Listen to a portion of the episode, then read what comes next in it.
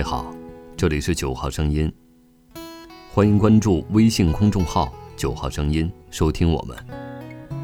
今天与您分享，故乡的美食是第二种乡愁。在人类所有的记忆里，我以为味觉的记忆最为难忘。童年的味蕾可以说是除了乡音，识别故乡的第二张终身身份证。尤其是到了一定的年龄，对家乡食物的依赖性，甚至还要超过语言。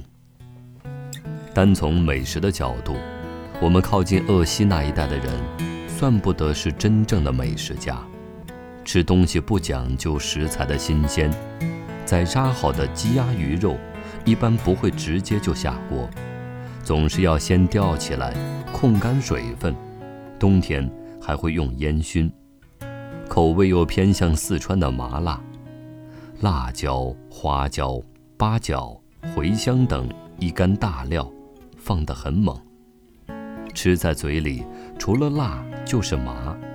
好吃是好吃，可总觉得有些喧宾夺主，掩盖了食材本身的味道。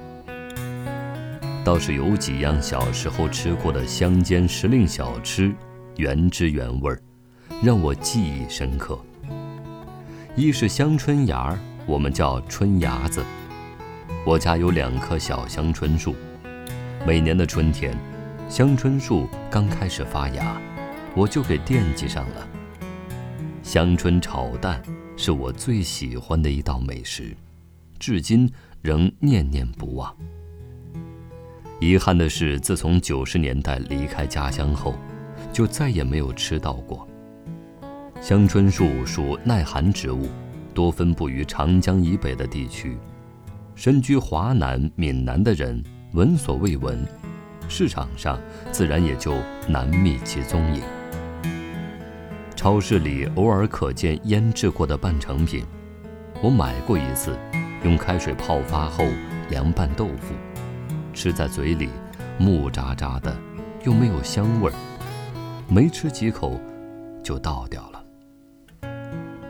上前年秋天回乡，在姐姐的婆婆家吃到了香椿肉馅的饺子，但因为那香椿是开水焯后晒干的干菜，用时再用开水泡发一遍，固有的香味儿已经残存无几，感觉和别的菜干区别不大。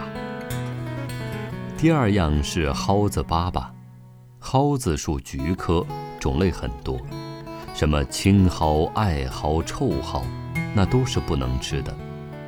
能吃的这种，闻起来有股特殊的清香味儿。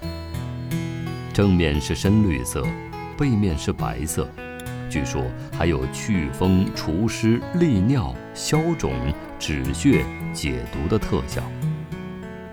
蒿子粑粑的做法比较复杂，先把采回来的蒿子。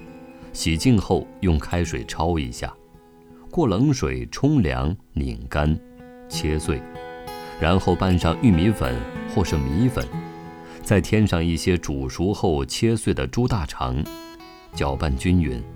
这时锅里的水已经烧开，放上蒸笼，铺上笼布，像蒸包子、馒头一样，将团成圆形的蒿子粑粑放到蒸笼里蒸。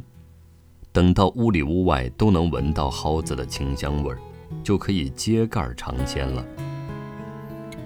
第三样是糯米丸子，糯米丸子的做法极其简单，我自己也会做。糯米需提前半天浸泡，沥干水后拌上肉米和揉碎的卤水老豆腐，还有调味品。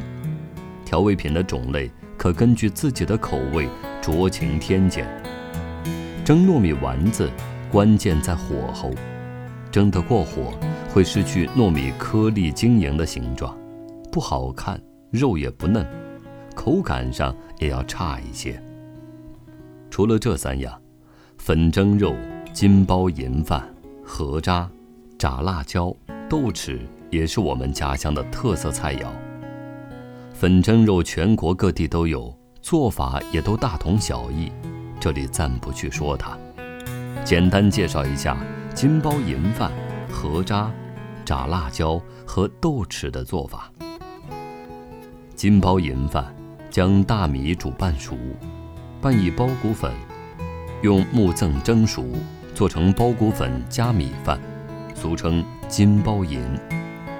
其色鲜亮，黄里透白，味道可口，松软清香。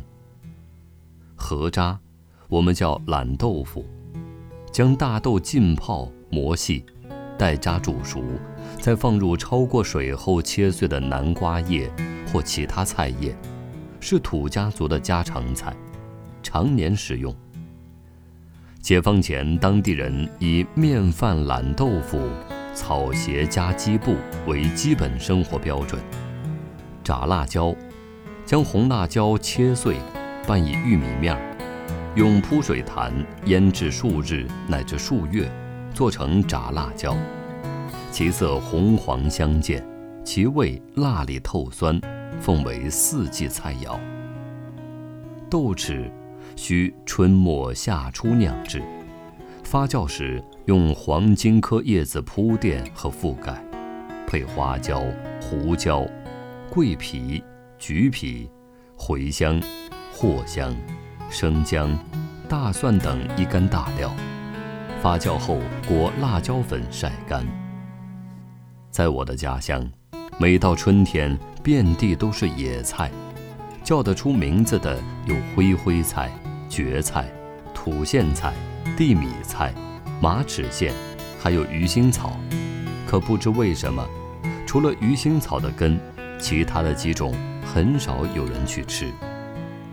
去年暑假回乡，在吃野菜上，在我家我算是开了一个先例。拎着菜篮子到处找野菜，无奈季节不对，什么马齿苋、地米菜、灰灰菜，都已经老得不能再吃了，就只掐了一些土苋菜的芽尖儿，洗净后就着中午吃剩下的鸡汤下火锅，吃在口里绵软生香。盖过家种的大白菜。世间沧桑人世，多有悲欢离合，小者如萍水相逢，大者如生死契阔。对于我们这些客居在外的游子而言，故乡似乎是专为寻根而等候在那里的。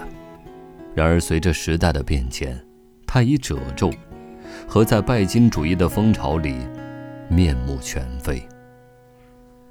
唯一能够把我们和故乡紧密捆绑在一起的，就只有味觉。童年喜欢上的味道，再不可以改变，它永远不可能从心灵中被格式化清除。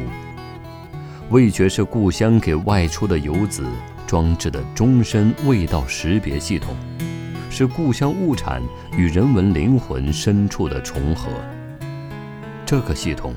像防火墙一样，自觉地抵制客香进入心灵的最深处。